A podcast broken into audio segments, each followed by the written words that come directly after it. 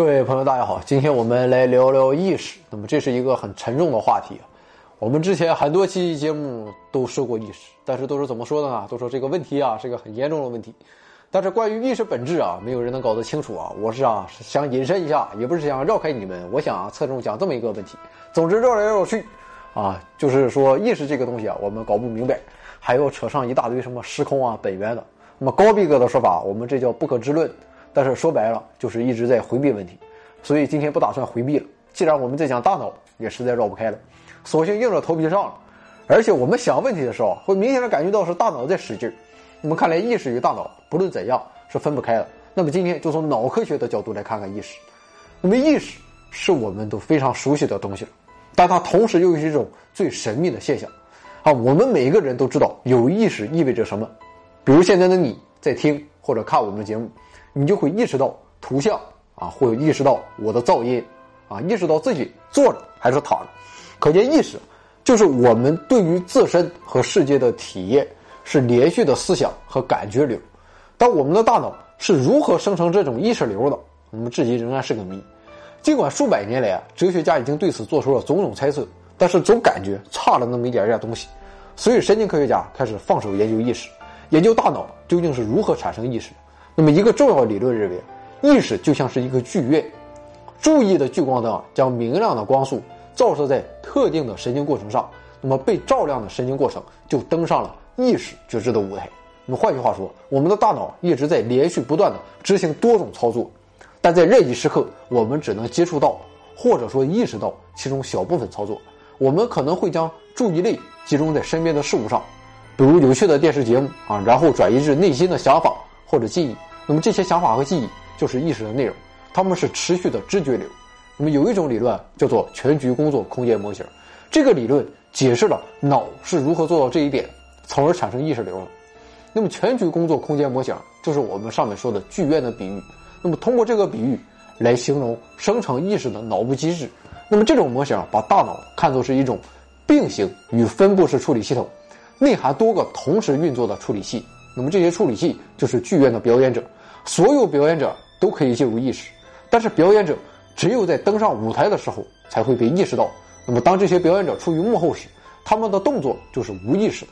在意识的剧院中，舞台对应于工作记忆，它允许我们在很短的时间内记住和使用少量的信息。啊，我们其实可以把舞台想象成一种屏幕，屏幕上的内容被投射到心理眼上。选择性注意，用闪亮的聚光灯啊，照亮了舞台上一些表演者的活动，主演了这场演出。那么注意的聚光灯就展现出了意识的内容。那么这些内容会在表演者离开舞台时发生改变，并被其他意识内容所取代。虽然任意时刻只有很少的表演者位于注意的聚光灯下，但是仍然有许多表演者在幕后继续工作。那么表演者在幕后的活动是不可见的，因此不会进入意识觉知当中。但是有些幕后活动可以影响舞台上表演者的活动。那么注意聚光灯的周围啊，是一圈朦胧但最关键的事件。那么这些事件可以细微的改变舞台，这样脑的无意识信息处理就可以影响意识知觉。聚光灯下的表演者与幕后表演者的交流啊，它其实是双向的。注意的聚光灯相当于一个枢纽，不仅能够让后台改变舞台表演者的活动，也会将舞台上的重要信息传递给其他表演者。那么，其实关于意识剧院的这种假说，在哲学界中也曾经出现过。提出者正是大名鼎鼎的现代哲学之父笛卡尔。呃，笛卡尔认为啊，脑通过。选择特定的信息，并将之显示在灵魂能够看到的内心屏幕之上，从而生成人的意识，可以说与意识剧院的说法十分相似。那么，当代哲学家丹尼尔·丹尼特也把笛卡尔的这个说法称作笛卡尔剧院模型，并提出多重草稿模型作为替代方案。在丹尼特的模型中。脑内多重分布式网络并行生成内容，对系统其余部分产生最大影响的内容会赢得脑内名声，并进入意识。那么，他之所以借用名声这个比喻，是为了强调某个具体的内容不知道什么时候会出名，只有在事后才知道。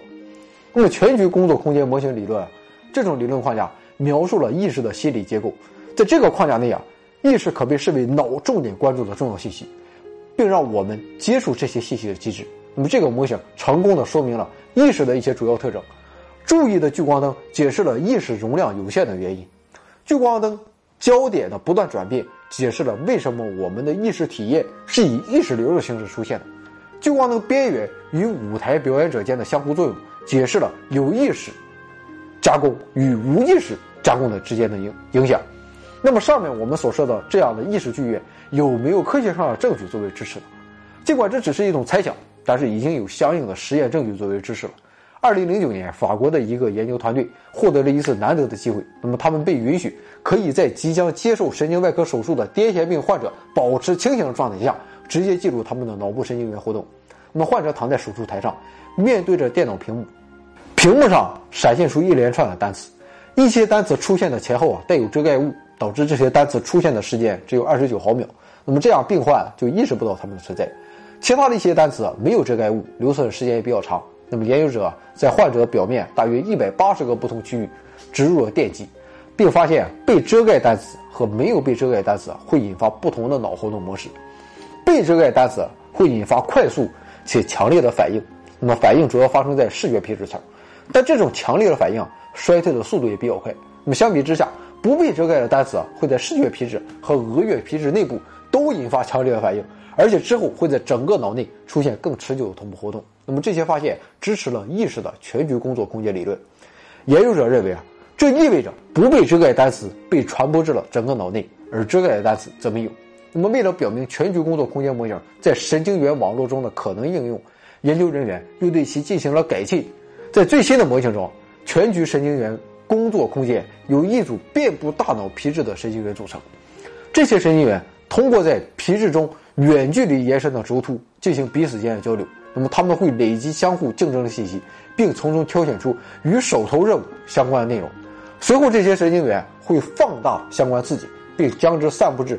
皮质内其他区域的对应细胞，从而让这些信息进入注意力的聚光灯，并触碰到意识觉知。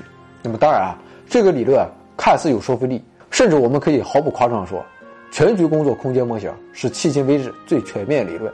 但实则我们在理解脑如何生成意识这方面还有很长路要走。意识的本质究竟是什么？也许我们用意识来研究意识，本身就不靠谱。短片的新知每天更新，长片的回到二零四九每周五更新。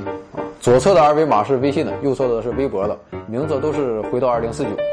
我们现在的平台啊是腾讯、爱奇艺、优酷和喜马拉雅 FM。不论您是评论、分享、点赞、收藏，还是谩骂，还是人身攻击，都是对我们大力支持，也是对科学事业的贡献，更是对。我实在编不下去了。